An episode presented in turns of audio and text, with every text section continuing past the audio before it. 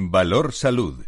La actualidad de la salud en primer plano. Comenzamos en la radio en internet nuestro espacio de salud y sanidad con la reflexión, la opinión de nuestros contertulios, diversos en su procedencia, en un tiempo de radio y comunicación que es diferente y que queremos compartir con ustedes.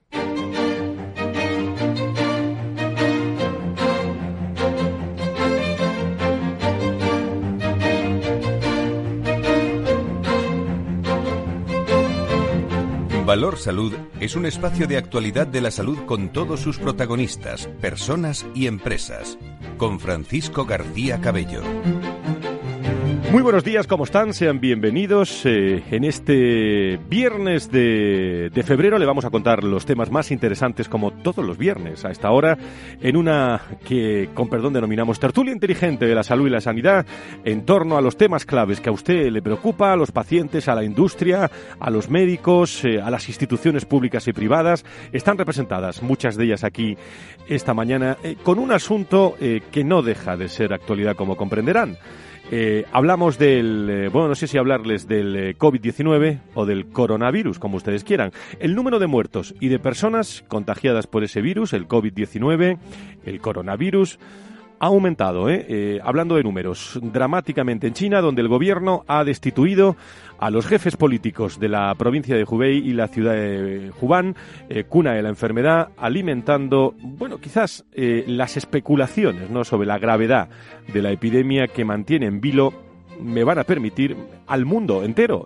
El, el, aumento de, se ha producido después de que las autoridades chinas hayan cambiado la forma de registrar los casos, las formas de contar eh, las previsiones de enfermos y los propios enfermos. Hasta ahora los pacientes se confirmaban por medio de un test eh, realizados con unos equipos que eh, en, en, cascada iban pues provincia a provincia y ahora los médicos tienen más atribuciones para poder confirmar un caso, es decir, para confirmar que hay más casos. Antes se estudiaba eh, pues tranquilamente y ahora el coronavirus COVID-19 se ha cobrado en China en las últimas 24 horas 254 muertes, mientras que 13.152 personas han sido confirmadas como infectadas, elevando el total de muertes por la epidemia a 1.621 y el de casos a más de 67.600 78. Son grandes números. ¿eh? Ha habido muchas destituciones políticas. El anuncio de este nuevo enfoque de contabilizar coincidió con la destitución, por ejemplo, les cuento, del principal responsable del Partido Comunista de China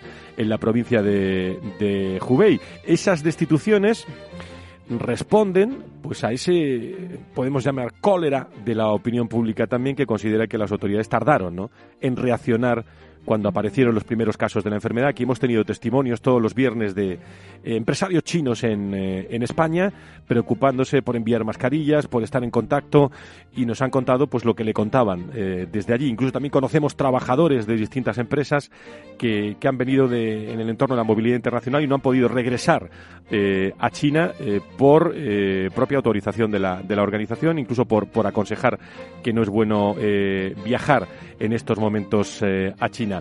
China ha colocado también virtualmente a unos 56 millones de personas en una gigantesca cuarentena en la provincia de Hubei, especialmente en la capital, Wuhan, además de restringir los movimientos de varios millones eh, más en diversas ciudades.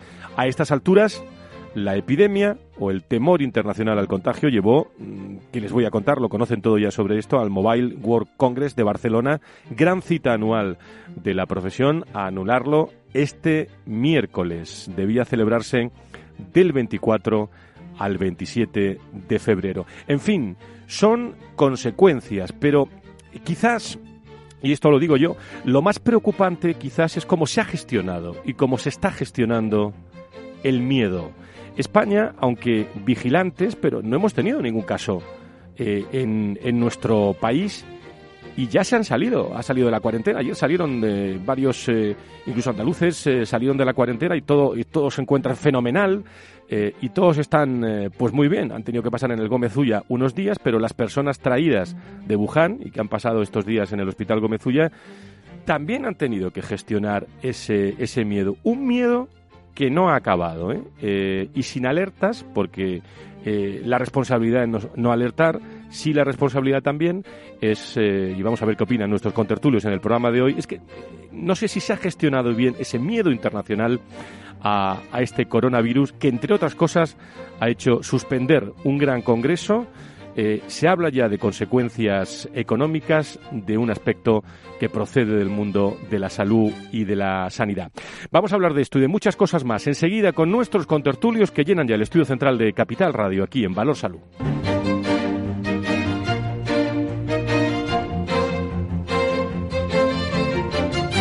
Valor Salud.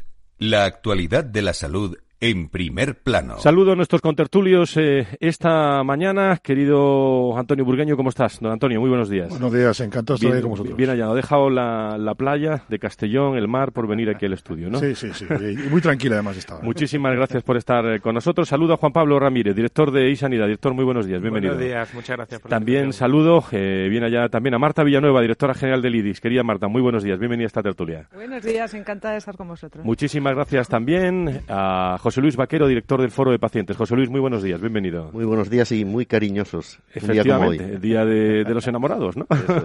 el 14 de, de, febrero. Y también eh, muy buenos días al director de desarrollo del IDES, doctor Mugarza. Doctor, muy buenos días, bienvenido. Muy buenos días, un placer. ¿Les parece? Sé que tenemos muchos temas que hablar de coronavirus, pero si les parece, les quiero dar. Alba Galván, ¿cómo estás? Muy buenos días, bienvenida. Hola, Fran, buenos días. Pues cuatro referencias interesantes de algunos titulares en materia de salud y sanidad.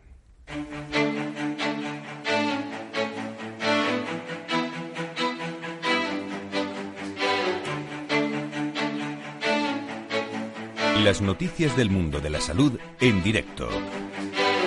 Y lógicamente las resumimos, porque si no tendríamos eh, que estar toda la hora del programa hablando de, de, noticias del mundo de salud y la sanidad. Aquí las reflexionamos y las interpretamos también. Salvador Illa, el ministro, explicará ya y fecha 27 de febrero en la Comisión de Sanidad, pues la política de sanidad del Gobierno.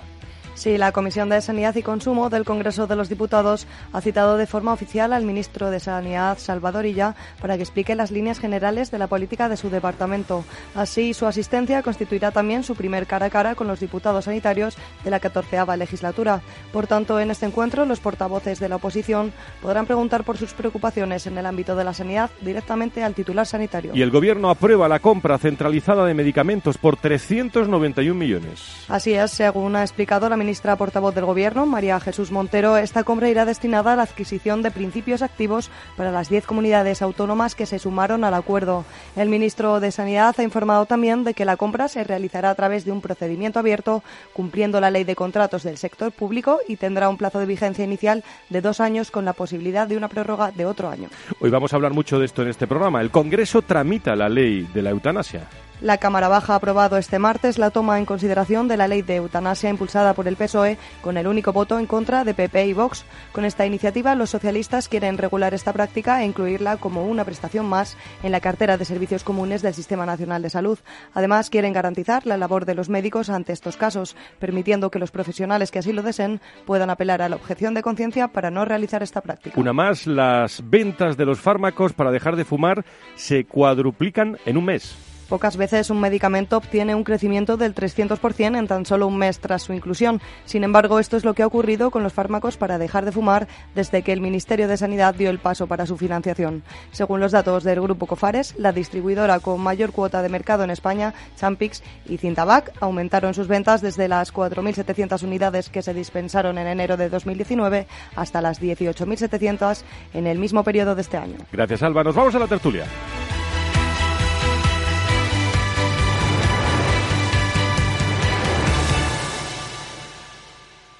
Valor Salud.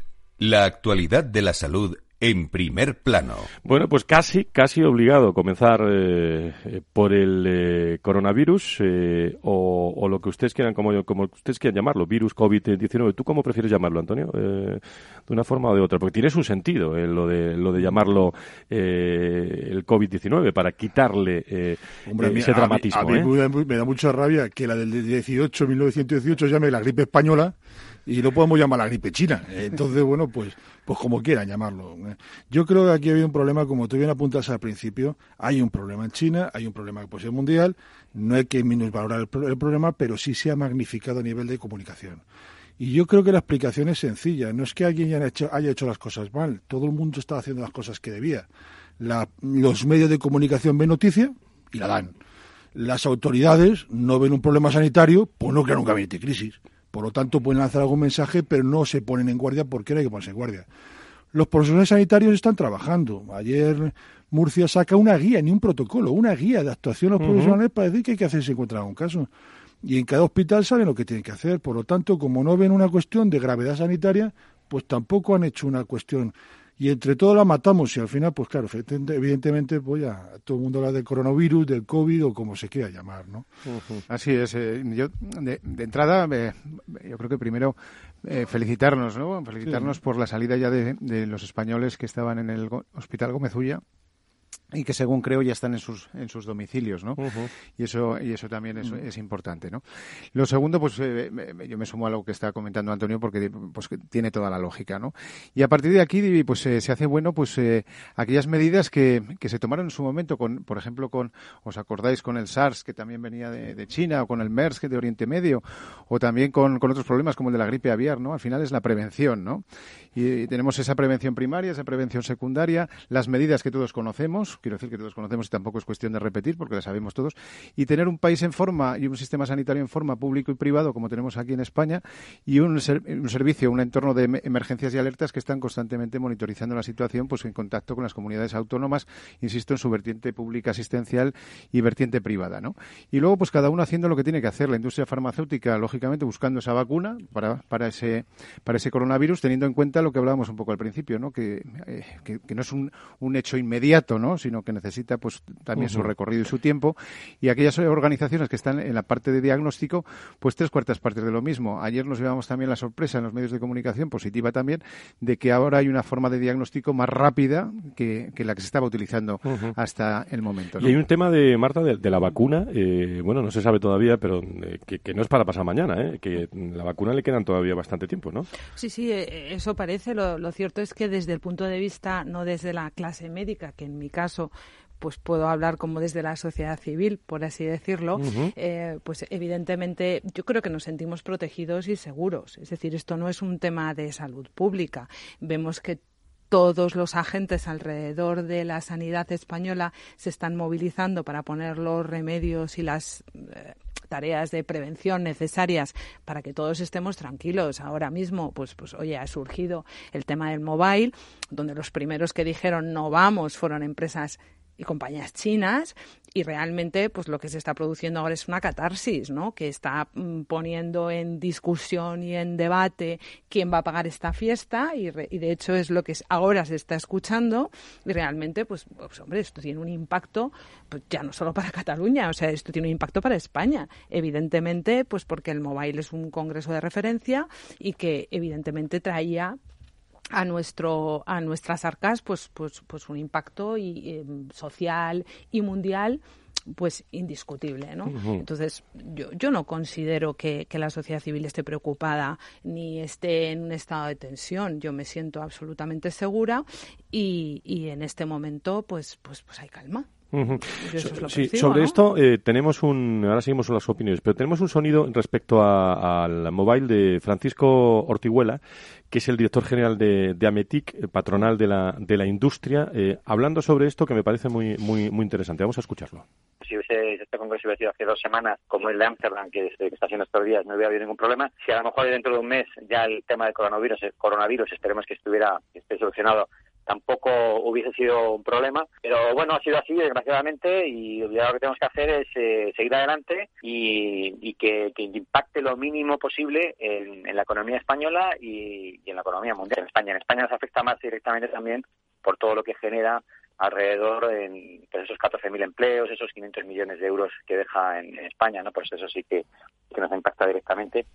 Pero va a afectar, José Luis. Sí, pero fíjate, al, em, yo lamentándolo mucho, eh, porque de verdad que lo lamento y además lo, digo sinceramente, el impacto económico que puede tener esta anulación, eh, yo representando a los pacientes sí que quiero decir que no habiendo alarma, porque además no hay motivo de alarma eh, hoy en día, pero sí que observamos que se están tomando medidas eh, preventivas, eh, muy adecuadas, y entre esas, la verdad es que me parece adecuada la anulación eh, de este evento, porque lo que hacemos y lo que están haciendo tanto el gobierno como las personas responsables implicadas es reducir al máximo el, riesgo. Y, quiero también terminar siempre diciendo una cosa. Como representante de pacientes, a mí me inquieta mucho más nuestra gripe común de hoy, que todavía la estamos padeciendo, que esta que la vemos en los medios. ¿eh? clarísimamente. Hay que ponerle acento a que la de aquí pues produce un 18% de, de muertes entre pacientes con, con riesgo. ¿eh? eh por cierto, me vais a permitir, eh, eh, ayer estuvimos en una charla muy interesante y Laura Escudero, ¿cómo estás? Muy buenos días, bienvenida. Muy buenos días. Pero ¿cuál es el origen, vamos a recordar, del virus y, cuándo se, se detectó? Por poner todos los datos encima de la mesa. Pues eso, un breve recordatorio. El coronavirus se detectó por primera vez en diciembre de 2019. El 31 de diciembre salieron los primeros rumores sobre el virus en la ciudad centro-oriental china de Wuhan que recuerdo es la séptima eh, región más importante, la séptima ciudad más importante de China, con unos 11 millones de habitantes y es la capital de la provincia de Hubei. Y, recuérdame algunos síntomas eh, de, ese coronavirus, aunque el doctor Muaza lo explicó aquí muy bien en la tertulia. Pues es parecido a una gripe, como ya habéis comentado antes. Eh, los síntomas del coronavirus son fiebre y fatiga, acompañados de tos seca y en muchos casos de disnea, que es la dificultad para respirar. Ayer en la conferencia que estuviste eh, se hablaron también de, aspectos interesantes político-económicos ¿no? y consecuencias interesantes. ¿no? Así es, se habló un poco de las consecuencias geopolíticas y las relaciones internacionales de China con, con el resto de sus países en cuanto al virus. Y algo muy importante que hay que recordar es la poca transparencia que tiene el gobierno chino y que ya se conoce lo que hace más difícil ya no solo al país, sino al resto de sus vecinos y, bueno, a Europa también, Occidente, de acatar y de atajar un poco el virus. Y luego, muy importante, algo que ya hemos hablado también, que son el tema de las mascarillas. Recuerdo que China tiene 1.400 millones de habitantes y que un país tan avanzado tecnológicamente como China se quede sin mascarillas, tengan que pedir eh, al resto de países es algo digno de mención. Y bueno, esto también hace que, China, que siempre ha sido un país un poco alejado de la órbita occidental, eh, haya recibido apoyo de los países de los países vecinos, eh, sus amigos rusos, con Putin, pero también Reino Unido o España son algunos de los países que han mandado mascarillas. Y ya por último, recordar que, bueno, con todos vosotros expertos médicos, eh, yo no tengo nada que decir, pero bueno, que el índice de mortalidad del SARS fue alrededor de un 10% y en cambio el del coronavirus es un 3%, algo que también me parece, pues no sé, Dios no. Gracias, Laura. Eh, estupenda conclusión de, esa charla que ponemos encima de la mesa. Eh, Juan Pablo, me imagino que vosotros en Isanidad habéis estado y estáis pendientes de todo esto, ¿no? yo recuerdo, al hilo de todo esto que hablábamos, que, que Fernando Simón, el director del, Centro de, de Alertas y Emergencias del Ministerio de Sanidad, nos decía también en, en su primera comparecencia sobre este tema nos decía también que le estaba sorprendiendo un poquitín el, la repercusión mediática que estaba teniendo esto. Yo creo que sí, que tenemos que hacer también ahí los medios un poco de, autocrítica. En los primeros días se generó cierta ansiedad, no sé si lo recordáis, pero yo me, acuerdo de cuatro o cinco portadas de medios eh, descartando casos de que se estaban revisando y, y bueno, yo creo que no, que no es, que no es saludable, entre otras cosas porque ya se estaba hablando realmente de de bueno de una mortalidad entre el 2 y el 3%, muy por debajo del SARS, pero es verdad que esta semana hemos vuelto a dar la cifra de que el número de muertes ha superado la del SARS, pero sin especificar que el número de contagios es mucho mayor. Entonces, es verdad que, hay ciertos factores que pueden aumentar ese miedo, uno que viene de China, que es un país pues con muy poca transparencia, muy opaco, otro el recuerdo del SARS, otro estas obras faraónicas de hospitales construidos en 10 días, y, entonces sí que puede ser lógico el, miedo que se ha generado, pero es verdad que lo tenemos que controlar mucho Marta, mejor. Eh, ¿me quieres decir algo? Sí, bueno, yo eh, hmm. quiero decir que a nivel de medios yo creo que estáis transmitiendo de forma real y, no está generando mucho impacto ni mucha alarma porque esto de que la mortalidad es de un 3% se dice de manera constante y que, como bien decía José Luis, nos preocupa la gripe Mm, más en ese sentido.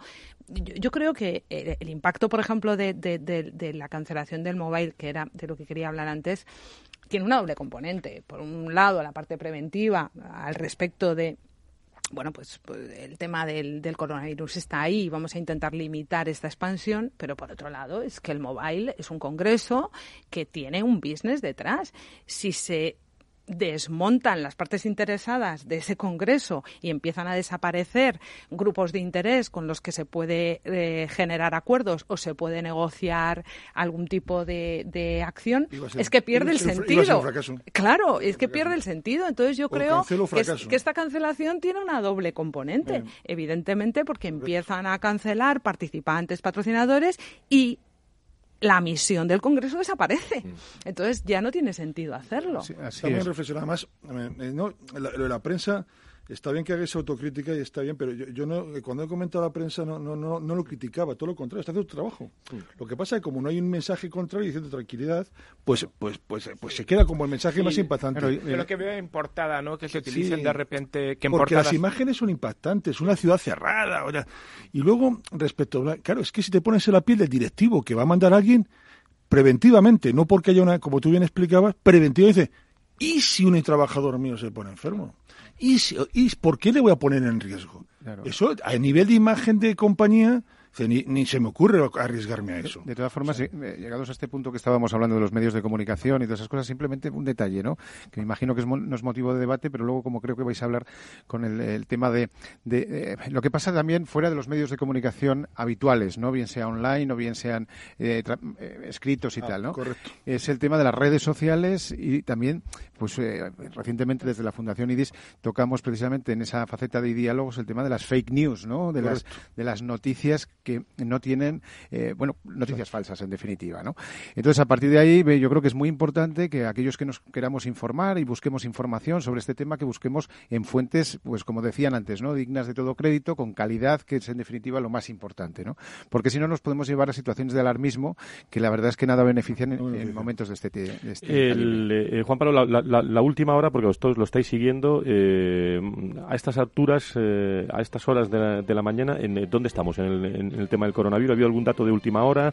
O pues hasta donde yo sé, creo que, que no. O sea, creo que lo, lo, ha resumido perfectamente nuestra compañera aquí. O sea, que yo creo que son más o menos los datos que estamos eso, en una mortalidad del 2 por 3, 2-3% y estamos viendo que parece ser que tiene una mayor capacidad de contagio de la que de la que esperábamos al principio. Pues todos los datos están encima de la mesa sobre el coronavirus. Primer tema de esta tertulia.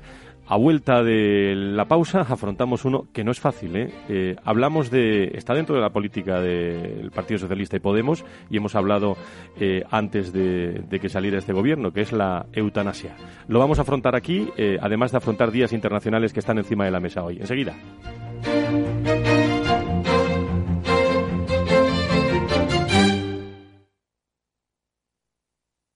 Tradimo, tu academia online financiera, te ayuda a tomar el control sobre tu futuro financiero. Te enseña a operar, invertir y controlar tus finanzas personales. Participa en nuestros eventos presenciales y gratuitos en Madrid y Barcelona. Tan solo tienes que escribir un email a contacto arroba tradimo.com. Perdone, ¿en qué mercados y en qué activos podría invertir en este momento? Ha elegido usted Simplomo 95. Gracias. Lo importante no es ser un experto en inversión, es saber dónde preguntar. En ING con Inversión Naranja Plus simplificamos la fórmula para que puedas invertir como los expertos a través de nuestros fondos cartera naranja. Inversión Naranja Plus, invertir a lo grande es para todos. Más información en ing.es en fondos de inversión. Renta 4 Banco, el primer banco español especializado en inversión. Sí, somos un banco como muchos, pero no nos parecemos a ninguno. ¿Por qué? La especialización. Tenemos soluciones que se ajustan a cualquier perfil y necesidad.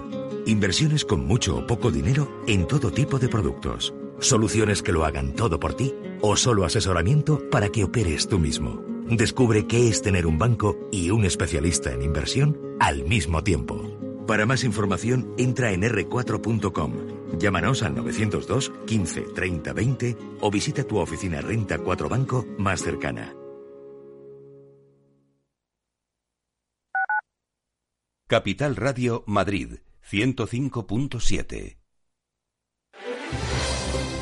Si quieres entender mejor todo lo que rodea a nuestro sector alimentario, tienes una cita en La Trilla. Un gran equipo de especialistas te acercará a la actualidad económica y política desde el campo hasta la mesa. Conocerás sus principales innovaciones sin olvidar las producciones más tradicionales. Los sábados de 8 a 9 de la mañana con Juan Quintana, La Trilla de Capital Radio. Entra con nosotros en la Data Economy. La economía de los datos dibuja ya el nuevo mundo en que vivimos. Este es el primer programa de radio dedicado al Big Data en español con el asesoramiento de Piper Lab. Cada lunes a las diez y media de la mañana en Capital, La Bolsa y la Vida. Y si quieres saber más, escucha nuestros podcasts en capitalradio.es.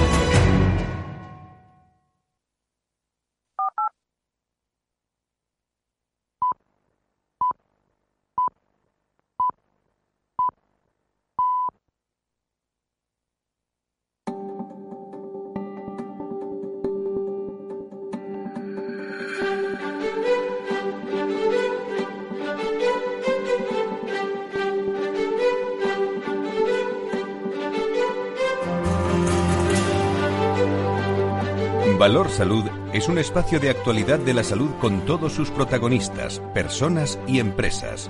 Con Francisco García Cabello.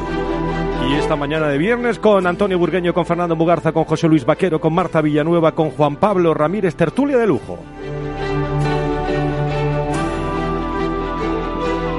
Para afrontar muchos temas de actualidad y quedó todo lo del coronavirus, eh, tenemos a gala en este programa acordándonos también, por supuesto, está el foro de pacientes, pero nos gusta, y el otro día me lo decía un, eh, un oyente, eh, profundizáis y vosotros mismos os enteráis en profundidad de muchas enfermedades. Pues sí, lo tenemos que reconocer.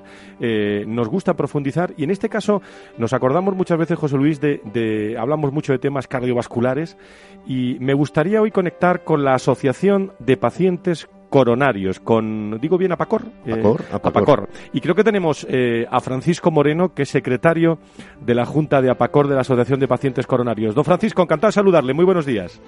Hola, buenos días. Bueno, todo, todo en orden, ¿no? Todo en orden de momento. Bueno, eh, dígame en qué están trabajando ahora desde su asociación, porque el objetivo es apoyar a los pacientes coronarios, eh, eh dolencias cardiovasculares y sobre todo me interesa muchísimo a las familias y a todo el entorno, ¿no? Sí. Sí, pues vamos a ver, mira, tenemos eh, bastantes socios de bastantes patologías cardíacas, ¿no? Eh, sobre todo infartados y operados un montón, entre ellos yo, claro. Pero luego tenemos también... Se encuentra, se encuentra bien, ¿no, don Francisco? bueno, somos un grupo de unos 500 socios entre hombres y mujeres, porque hay muchas mujeres de los enfermos que a la vez son asociadas allá en la asociación, colaboran con nosotros también. Y hacemos varias reuniones, eh, vamos a muchos foros y, ahí vamos tirando. Yo eh, estoy infantado desde hace 37 años, tengo 87 hoy en día y voy tirando con mis, con mis cosas todavía. Le decía que se encuentra usted bien, ¿no, don Francisco? Sí, sí, yo me encuentro bien. O sea, he pasado muy mal porque me dio el infarto a los 50 años, luego me tuvieron que operar, luego me pusieron stent, luego me volvieron a traer. Pero bueno, llevo unos años muy tranquilo de momento. Y una asociación que no para de tener eh, iniciativas, ahora es, eh, corríjame, patrono, ¿no?, de honor también de la Fundación Española del Corazón. Sí, sí, sí, somos muy, además somos, ayer, eh, el otro día estuvimos en una reunión ayer la Fundación Española del Corazón, y tenemos mucha relación con ellos. José Luis, ¿alguna pregunta? O Fernando, o quien quiera. Sí, ¿eh? sí hola, hola, buenos días, un placer. Eh, una, cuestión, una cuestión que eh, está relacionada con el antes y con el después de haber sufrido un episodio coronario, ¿no? Y desde el punto de vista de... Sí, de, de No he oído bien esta último. Sí, háblale un poquito más alto. Sí, de la situación de antes y de después de haber sufrido un episodio coronario. Un infarto. un infarto, en definitiva. Desde Apacor, ¿qué es lo que qué es lo que estamos haciendo qué, o qué podemos hacer o qué pueden hacer precisamente en ese momento de prevención ¿eh? y en ese momento de, ese síndrome posinfarto con esa situación que se queda un poco de, ansiedad, preocupación e incertidumbre? Sí, mira, tenemos unos equipos de voluntarios, a la vez también con patologías cardiológicas, que van están en los hospitales, ellos colaboran con los hospitales, con tres o cuatro aquí en Madrid, pero y luego pues eh, tenemos muchas reuniones y muchas juntas y colaboramos en muchas cosas. Nos interesa mucho el paciente coronario, pues la verdad es esa. Algunos eh, están asustados los primeros días, los primeros meses, pero eso hacen su rehabilitación, a lo cual vamos con ellos. Pero bueno, vamos tirando, no estamos muy contentos de, de la labor que hacemos de momento. Sí, a mí algo que me que creo que tenemos que hacer un, público reconocimiento es a los profesionales y eh, sobre todo a, la instauración del código infarto eh, que dando esa instrucción por teléfono en el 112 ya hace que todo el equipo se mueva no solo de forma urgente, sino ya preparado. Y desde el momento que se coge a ese paciente ya se le está tratando de camino al hospital. No, eh, en, determinadas circunstancias eh, eh, esto es fundamental, el que ya esté tratándose en el traslado, no no esperando hasta llegar ¿no? al, al, hospital. ¿no? Y, luego también la inmensa infraestructura que se ha formado con los desfibriladores, tanto en centros de trabajo como en centros públicos y demás. Bueno, pues esto también ayuda a que cualquiera pues eh, se pueda concienciar del problema e incluso eh, formarse un poquitín de cómo abordar el problema de alguien que puede caer justo delante suyo, ¿no? Pero quiero indicar que con el tema de los defibriladores, que el otro día estuve, por cierto, en una empresa y lo vi y, y, me detuve a leer las instrucciones. Que aquí hablamos de eso, aquí hablamos de eso. Efectivamente. pues si lees las instrucciones, la primera instrucción del manejo del aparato es llame al 112 o sea, estás leyendo las instrucciones del aparato y la primera instrucción es llama yo, yo quería hacer una cosa eh, a, don Francisco, es que eh, eh, usted es un mensaje y, no lo digo en plan de broma, aunque suena broma porque también tiene una parte. Es que usted mismo decir, mire, es que a mí me pasa hace 37, aquí vivo, con ilusión y trabajando y tengo 80 y pico años. Es que ya eso es el mensaje. Y porque evidentemente, como se está diciendo en la tertulia, usted está apuntando, el principal problema posterior es el susto, el miedo. ¿Qué pasa con mi vida a partir de ahora? Por eso insisto en decir, usted está diciendo, no pasa nada si hacemos las cosas bien y que nos cuidamos y vamos tirando. Así es. Pues no tiene por qué pasar, por lo menos. Así es. Y uno de los temas, reforzando lo que estabais comentando, y yo creo que es importante decirlo desde los micrófonos, es que en este caso, o sea, ante los primeros síntomas, el tiempo es oro. ¿eh? El tiempo es oro para después, eh, quiero decir, la recuperación adecuada y eficaz, ¿no? Por lo tanto, eso que ha comentado José Luis de esa llamada telefónica a ese, a ese número de teléfono es clave ¿eh? ante esos primeros síntomas. Si es que lo que decimos es verdad, nos gusta conocer enfermedades, ponerlas encima de la mesa aquí y tener a pacientes, asociación de pacientes que nos lo cuente y os lo cuenten eh, también a todos los oyentes. Don Francisco, que me alegro mucho de saludarle como secretario de la Junta de APACOR, de la Asociación de Pacientes Coronarios de España. Muchísimas gracias por estar con nosotros. ¿eh? Vale, pues muchas gracias. Eh, y es verdad que sigan colaborando. Ya he oído, ya he oído al compañero y, ya ha estado fenómeno. Muy bien. Y, usted y usted también, ¿eh, don Francisco? Usted es un fenómeno, don Francisco. Muchas gracias. importante. Yo tuve la gran suerte. ¿Me oyes? Sí, sí, le oigo perfectamente. Adelante. Todos. Me oyes que me dio el infarto. Estaba, yo estaba de voluntario con la Cruz Roja en, el circuito del Jarama, que entonces había carreras, ¿no? Y claro, tuve un, infarto de caballo, pero me cogió la ambulancia en el momento, porque, porque yo estaba dentro de la ambulancia. Claro, claro. acaba usted de, de, corroborar lo que estoy diciendo. usted es el mensaje. Ese detalle es muy Atención precoz, inmediata, ambulancia. Bueno, don, Francisco, que tenemos muchas cosas por delante, que, que me agrada mucho saludarle. Muchas gracias, ¿eh? Adiós, ¿eh? Muchas gracias. Adiós. Valor Salud. La actualidad de la salud en primer plano. Seguimos con nuestros contertulios en esta mañana de, temas apasionantes, el coronavirus. Vamos a hablar también dentro de unos instantes de, distintos días internacionales que celebramos hoy. Pero mm, ante el comienzo del, eh, del, debate en el Congreso de los Diputados de las proposiciones de ley sobre la eutanasia presentadas por el Partido Socialista y Unidos eh, Podemos, eh, destacamos esta mañana el Observatorio de Bioética de la Universidad Católica de Valencia que ha presentado un informe, La eutanasia que nos llega, en el que se analizan los distintos aspectos ¿eh? de las propuestas de ambos partidos desde una perspectiva médica, eh, lo matizo, eh, jurídica y también moral. El director del observatorio el doctor Aznar, justo Aznar, ha resumido durante toda esta semana, lo hemos visto en distintos medios, con, con mucha participación en muchos medios de comunicación, muchos aspectos, pero apuesta eh, de los expertos de la Universidad Católica de Valencia por los cuidados paliativos frente también a la opción de la eutanasia y quiero que me lo explique y al, y al, y al suicidio. Doctor Andar, muy buenos días. Don Justo, muy buenos días. Bienvenido. Muy, buenos días. Muchas gracias por llamar. Muchísimas gracias. dígame, el, ¿era necesario una, una ley de, de eutanasia? Es la primera pregunta que le quiero hacer. Bueno, realmente esto siempre es debatible, ¿eh? pero desde mi punto de vista, en ese momento no parece un tema fundamental.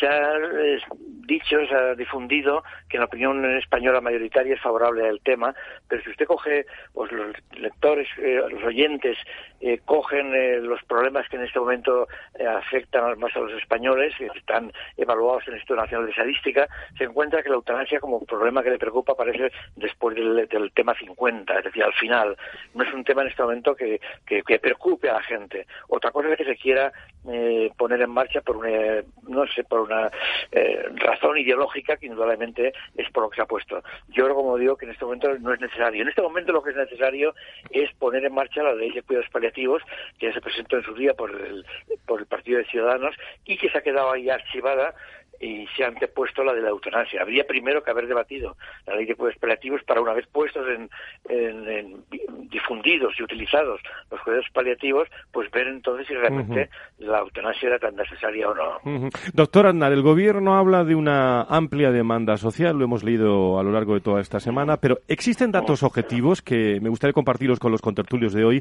¿Existen datos objetivos que hablen de, de esta demanda? Realmente, eh, vamos, yo desconozco que existan datos objetivos, pero aparte eh, de que pueda existir alguna encuesta sobre tal, sobre este, en este orden, lo que hay que valorar muy a fondo es la pregunta que se hace en la encuesta. Si realmente en la encuesta que se ha hecho dicen a, las personas, ¿usted quiere morir con dignidad? Naturalmente, todo el mundo contesta que quiere morir con dignidad. Otra cosa que se preguntaran directamente, ¿usted quiere que lo eutanasien? Veríamos a ver lo que pasa. Es decir, realmente los resultados de las encuestas que eh, que analicen estos hechos depende mucho de la pregunta que se haga en la encuesta. Y en ese sentido creo que está muy manipulada.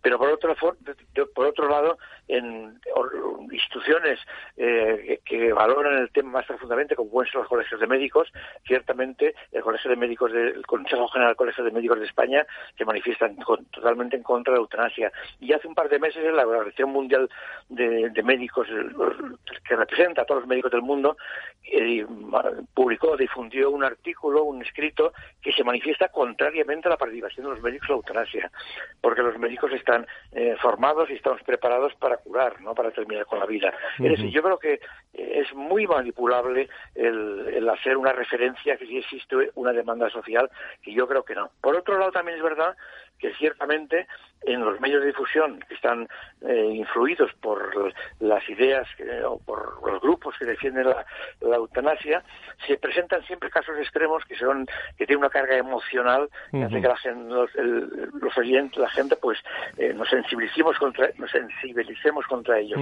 Yo creo que en ese sentido, si viéramos también vídeos de los pacientes y las personas mayores que no quieren estar en su país y a lo mejor holandeses que se van a Alemania porque tienen miedo a que los eutanasien, pues realmente a lo mejor la opinión sea diferente. Es decir, todo el tema de la opinión pública a mí me parece que está muy manipulado y que realmente no refleja eh, si, hay una, eh, digamos, un deseo de eutanasia o no. Bien, yo tengo muchas cuestiones para preguntarle al, doctor Aznar, el director del Observatorio de, Bioética, pero también hay aquí contertulios que me están levantando la mano, Antonio Burgueño, Fernando Bugar José Luis Vaquero, Marta Villanueva, eh, el director de Sanidad, pues adelante, nos, nos da tiempo a dos o tres cuestiones. una manera, una manera muy rápida, es que Antonio Burgueño, adelante. Antonio Burgueño, encantado de don Justo por, mucho, por muchos motivos y, y, y, de poco más que añadir, pero es una puntualización de todo lo que ha dicho. Es una de las falacias que está diciendo el bien morir. El bien morir es lo que esto está diciendo. Está en los cuidados paliativos, está el bien morir. Y, luego, en el tema de, la eutanasia, hay un puede haber un debate tremendo, no solamente sanitario, sino social. Es que detrás de, esa persona puede haber unas cargas sociales, cargas familiares, cargas, cargas económicas, que, a lo mejor está repercutiendo un problema a un tercero. Es que la sociedad tiene que proteger esas cosas. Yo, yo querría, yo querría poner. Eh, José Luis, eh, director del Foro de Pacientes. Adelante, José Luis. yo querría poner el acento en, en, dos aspectos. En primer lugar, que la eutanasia no, no es una muerte y ya está, no es en una situación eh, ya muy extrema. En segundo lugar, eh, por supuesto que los cuidados paliativos son fundamentales y los profesionales de paliativos aún son más fundamentales todavía. Eh, se debe potenciar el testamento vital o las voluntades anticipadas. Se deben potenciar porque esto eh, está muy infrautilizado. El posicionamiento del Foro Español de Pacientes, desde luego, es que también se debe tener muy en cuenta la opinión del propio afectado. Esto nos parece fundamental, del propio afectado incluso también de su entorno, pero eh, es muy difícil categorizar café para todos, porque aquí hay connotaciones religiosas, sociales y humanitarias también. ¿eh? Sobre esto, ¿algo que añadir, don Justo? Sobre eso habría muchísimo que añadir, pero ciertamente la radio es un medio tan importante que el tiempo hay que hay que exprimirlo al máximo. Yo quería hacer una reflexión sobre ese tema. Ciertamente la eutanasia se dan unas eh, circunstancias en las cuales se puede legalizar, de acuerdo con la ley, se podría legalizarla. Esas circunstancias, esa línea roja para ver cuándo se podría aplicar la eutanasia, cuando en un país se abre esa, esa puerta a la eutanasia, esa línea roja cada vez se va eh, bajando más, se va eh, siendo más, más pequeña. Y en ese sentido es extraordinariamente interesante analizar lo que ha pasado en los dos países europeos importantes donde la eutanasia se ha legalizado, que es Bélgica y Holanda.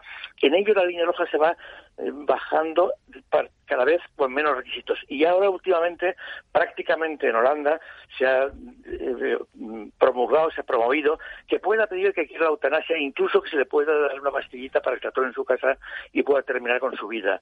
Es decir, el peligro grande que hay de poner unos casos extremos y de los que lo veamos y con eso que se, se ponga en marcha una ley general, sin duda va a dar paso a que la ley, esa ley general vaya eh, cada vez teniendo menos exigencias para aplicarse a más gente. E incluso en Bélgica, esa línea roja que se va llegando, está llegando y ha llegado y hay datos objetivos a que se está practicando ya la eutanasia involuntaria. Es decir, a terminar con la gente sin preguntarle si realmente desean morir o no. Sí, yo tengo una... abrir, abrir una puerta en temas de bioética se puede abrir pero nunca se sabe cuándo se puede cerrar. Os pido verdad que tenemos poco tiempo. Fernando, Fernando Mugarza, director de Desarrollo del IDE. Doctor Mugarza. Sí, don Justo, le saludo. Buenos días. Sí, encantado. Eh, eh, simplemente aportar un dato que me ha llamado mucho la atención, volviendo al, tema de la ley de paliativos tan necesaria y sobre todo tan necesaria también, primero, de que salga en condiciones y lo segundo, de que se le dote de financiación. Y lo digo por un tema eh, concreto. Se publicó el año pasado el, Atlas de Cuidados Paliativos en Europa. ¿no? España figura en el puesto, si no recuerdo mal, en el puesto 31 sobre 51 países. Y parece ser y parece ser que el número de servicios que tenemos de cuidados paliativos está en 0,6 por 100.000 habitantes en nuestro país, cuando las recomendaciones internacionales es de dos servicios de cuidados paliativos por cada 100.000 habitantes. Efectivamente. Y, sobre esta reflexión era simplemente su pensamiento. Y además eh, quería mejor extender lo que usted comenta, que efectivamente ese bajísimo porcentaje que hay de cuidados paliativos en España, si usted lo analiza por regiones, veremos que las que estamos llamando ahora la España vacía, ahí ese porcentaje es aún muy inferior, más inferior. Es decir, hay una gran desproporción entre regiones españolas, entre ciudades y sobre todo entre colectivos. Es, uno, yo diría que una especie de injusticia social la que se está practicando por no poder aplicar esos cuidados operativos a todas las personas en España en idénticas condiciones. Últimas cuestiones para el director del Observatorio de Bioética de la Universidad Católica de Valencia. El director de Sanidad le quiere preguntar, rapidísimo, Juan Pablo. Sí, yo también eh, coincidía un poco en lo que decía Fernando, la mala dotación que tienen las unidades de cuidados paliativos y las unidades de dolor. No sé si aproximadamente un 70% de los pacientes en España están muriendo con, con dolor, o sea que, que son cifras muy, muy elevadas. Y a esto se añade también otra cosa importante, que es la escasez de ayudas sociales a, a las familias cuando en este trance. No sé si el otro día la Asociación Española contra el Cáncer hablaba de un 40% de las familias que pierden unos ingresos mensuales de 1.000 euros aproximadamente eh, durante en el tiempo que dura la enfermedad, en este caso en este caso el cáncer. Yo creo que esto es un fracaso como sociedad, que la única solución que demos a los pacientes es eh, oiga, muéranse. Eh, me parece, me parece un auténtico fracaso como, como sociedad que el debate sea eutanasia sí, eutanasia no. Simplemente. Lo dejo ahí. Efectivamente, Adelante. también totalmente de acuerdo en que los cuidados paliativos no se centran específicamente o no solamente el enfermo, se, extienden a toda la familia, que hay que cuidarla incluso después de la muerte del paciente, en el momento del duelo. Es decir, los cuidados paliativos es una práctica colectiva de ayudar al paciente y a su familia. Pero a mí me parece que realmente, eh, y casi por mi parte para terminar, lo que en la eutanasia muchas veces se pretende es terminar con el paciente para terminar con el dolor, cuando lo que hay que hacer es terminar con el, con el dolor para darle un final más feliz a ese paciente en los últimos momentos de su vida. Muy bien, eh, doctor Arnar, no sabe usted cuánto me alegro de saludarle, con ganas de verle, ¿eh? muchas gracias. ¿eh? Igualmente, igualmente encantado saludarle. Pues un abrazo, un abrazo muy fuerte. Muchísimas gracias, Marta. Igualmente. Bueno, la verdad es que no he intervenido con el doctor Arnar porque es que no puedo estar más de acuerdo en lo que dice, o sea, es que me sentía absolutamente identificada, pero desde el sentido común, ¿no? Lo suyo es que todos queremos bien morir y en el tema de los paliativos, tanto para el paciente como para los familiares, pues lo que queremos es que la cosa fluya, ¿no? Por así decirlo, desde mi propia experiencia. Yo creo que los facultativos de, de, nuestro país eh, tienen cultura de la muerte, es decir, en un momento dado eh, ellos ayudan a bien morir vamos, en, la experiencia de vida que yo he tenido, eh, todos han ayudado a bien morir a mis familiares y yo nunca he tenido la, la, necesidad de plantear un tema de eutanasia porque creo que, como bien decía el doctor Aznar, en las preguntas que se hacen a la sociedad civil eh, se confunde el tema de la eutanasia con el de paliativos. No queremos sufrir, ni ver sufrir a nuestros familiares, ni sufrir nosotros. Pero yo creo que eso aparentemente está, está solucionado. Está, es, esto, yo no he vivido esa angustia. En, claro, estos son casos particulares y experiencias vitales particulares, pero les puedo decir que en mi caso ha sido en el 100% de los casos y he tenido tres muy cerca. Y no he tenido ningún problema. El tema de los paliativos, como decía el doctor Andar, me parece mucho más prioritario y vital y creo que es lo que está pidiendo la sociedad civil. Bien, pues eutanasia, ahí queda y han estado ustedes muy bien, ¿eh? eh han estado ustedes, están ustedes espléndidos hoy en sus reflexiones, en sus tertulias, están ustedes que, bueno, el, el, oyente lo, agradece. Muy fácil Eres el maestro, Fran. El, oyente lo agradece. me gustaría afrontar, eh, que no tenemos mucho tiempo más, pero me gustaría afrontar un tema y además afrontarlo sin, eh, como se suele decir, sin tabúes y sin morbos, ¿no? Que es el Día Internacional de la Salud Sexual, que se celebra hoy, ¿no, José Luis? Sí, lo que pasa es que creo que no tiene nada que ver con que sea el Día de los Enamorados. ¿eh? No, no, no, yo, no, he dicho eso. Es, un, ¿eh? tema, es, un tema muy, muy, eh, muy serio, ¿no? Y además que lo quiero tratar con la seriedad que se merece, ¿no? fijaos que desde el Foro Español de Pacientes y una organización de pacientes que voy a preferir no decirla por no identificar la patología, hicimos un estudio en el que se daban las prioridades de los pacientes con esa patología y se comparaba a lo que opinaban los eh, profesionales. Por un lado, los médicos que atendían a esos pacientes y la enfermería que atendía a esos pacientes. Os diré que la tercera eh, situación que más les preocupaba a estos pacientes, es verdad que la primera y la segunda coincidieron plenamente, pero la tercera a los pacientes fue precisamente eh, esa discapacidad que tenían para seguir manteniendo una relación sexual habitual. Pero lo curioso era que para los profesionales ese problema ni, ni existía. O sea, no es que no fuera el tercero, es que no era ni el quinto ni el sexto. Era un poco como las muñecas, ¿os acordáis las muñecas estas de entonces, de hace tiempo, que no tenían sexo, ¿no? Ah, yo, yo cuando jovencito les bajaba las bragas a ver y no, no, no, no tenían sexo. Pues pensaría lo mismo, sí, sí, yo lo confieso. ¿eh? Yo quería ser practicante también, ¿eh? Para verles el pompi a las niñas.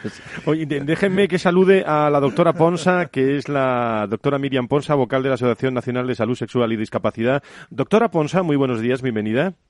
Muy buenos días, gracias por invitarme. Muchísimas gracias. ¿Cómo, cómo están celebrando este día desde su eh, vocalía, desde su asociación, eh, pensando mucho también en aspectos de discapacidad? Mire, pues ahora mismo hablando con ustedes, dándoles las gracias para permitirnos hablar de esta gran confundida o invisible salud sexual, ¿no?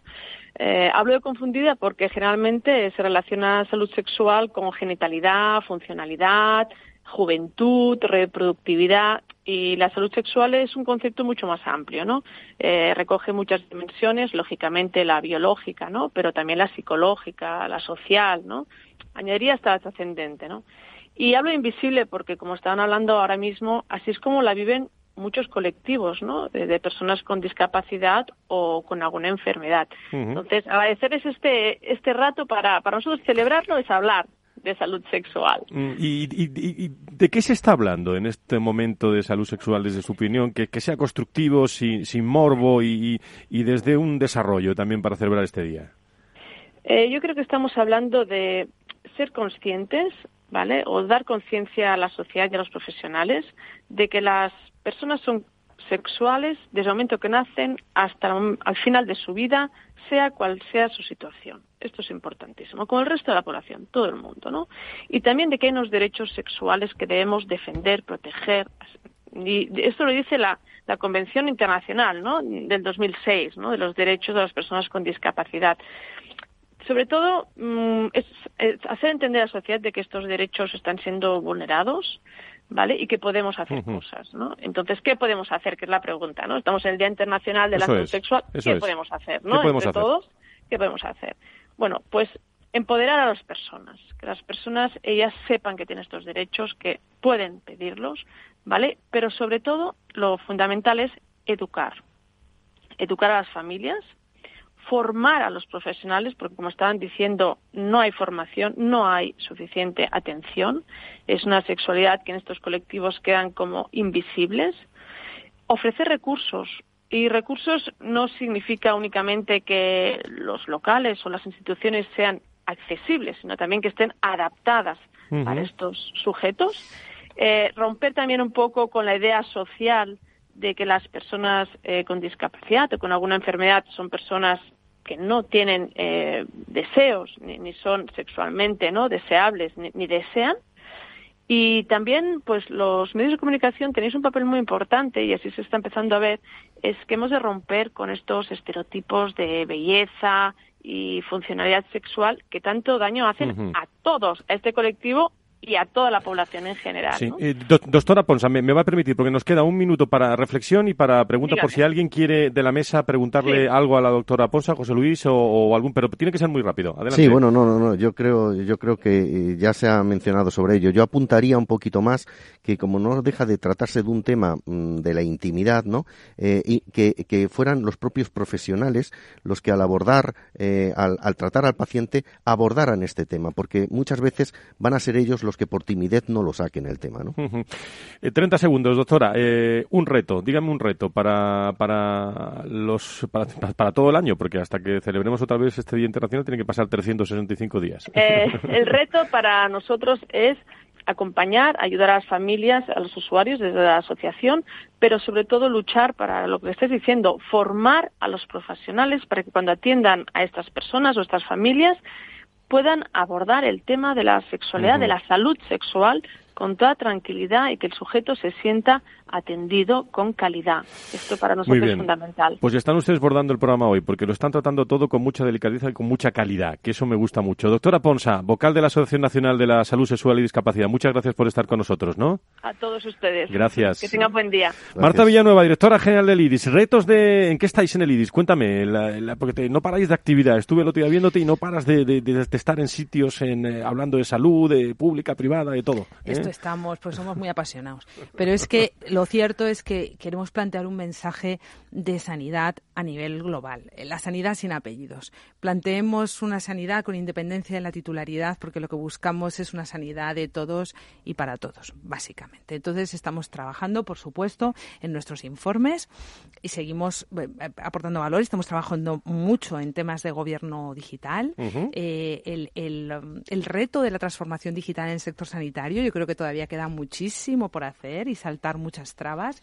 Hay que formar, como decía la doctora, y hay que sensibilizar, ¿no? Entonces, eh, las tecnologías sanitarias que tenemos ahora mismo realmente van a cambiar de paradigma a los profesionales. Los pacientes ya también estamos transformados y además esto nos va a permitir trabajar en la humanización de los facultativos, porque pueden dedicar más tiempo al paciente y pueden mm, utilizar las medidas de tecnología que tenemos a nuestro alrededor para las pruebas y, y, las diagnósticos, ¿no? Entonces, vamos a trabajar mucho en gobierno digital. Tenemos un evento el día 17 de marzo que va a hablar de gobierno digital desde el punto de vista de la estrategia, desde el punto de vista de la inteligencia artificial, por supuesto, de la ética del algoritmo, que ahí lo dejo, pero podríamos debatir sobre eso largo y tendido. De la protección, de la seguridad y de la privacidad del dato. Vamos a hacer un relato 17 de marzo, ¿no? El 17 de marzo. Ahí estaremos y ahí lo contaremos. ¿Cómo van a ustedes pasar este 14 de febrero? ¿Eh? ¿Lo van a pasar bien? Yo estupendamente porque aparte de estar enamorado es el cumpleaños de mi mujer. Pilar, te quiero. Pues... ¿Cómo son nuestros contertulios? Pues esto para todos ustedes. Vamos allá, Félix. De por qué te estoy queriendo. No me pidas la razón, pues yo mismo no me entiendo con mi propio corazón. Al llegar la madrugada, mi canción desesperada te dará la explicación. Te quiero, vida mía. Que han estado todos ustedes espléndidos. Feliz Día de los Enamorados a todos. ¿eh? Me despido de todos porque nos vamos enseguida. Adiós, Marta, que me alegra mucho que estés aquí con nosotros. ¿eh? Muchísimas gracias a todos. ¿eh? Gracias. Gracias también a todo el equipo de Sebastián Sanabria, Laura Escudero, Félix Franco y todo el equipo y a todas las personas de Iris, de Aspe, de Cofares, de pacientes, de FEFE, de todas las instituciones que estos contenidos luego lo cuentan. Hasta el próximo viernes. Adiós, ¿eh?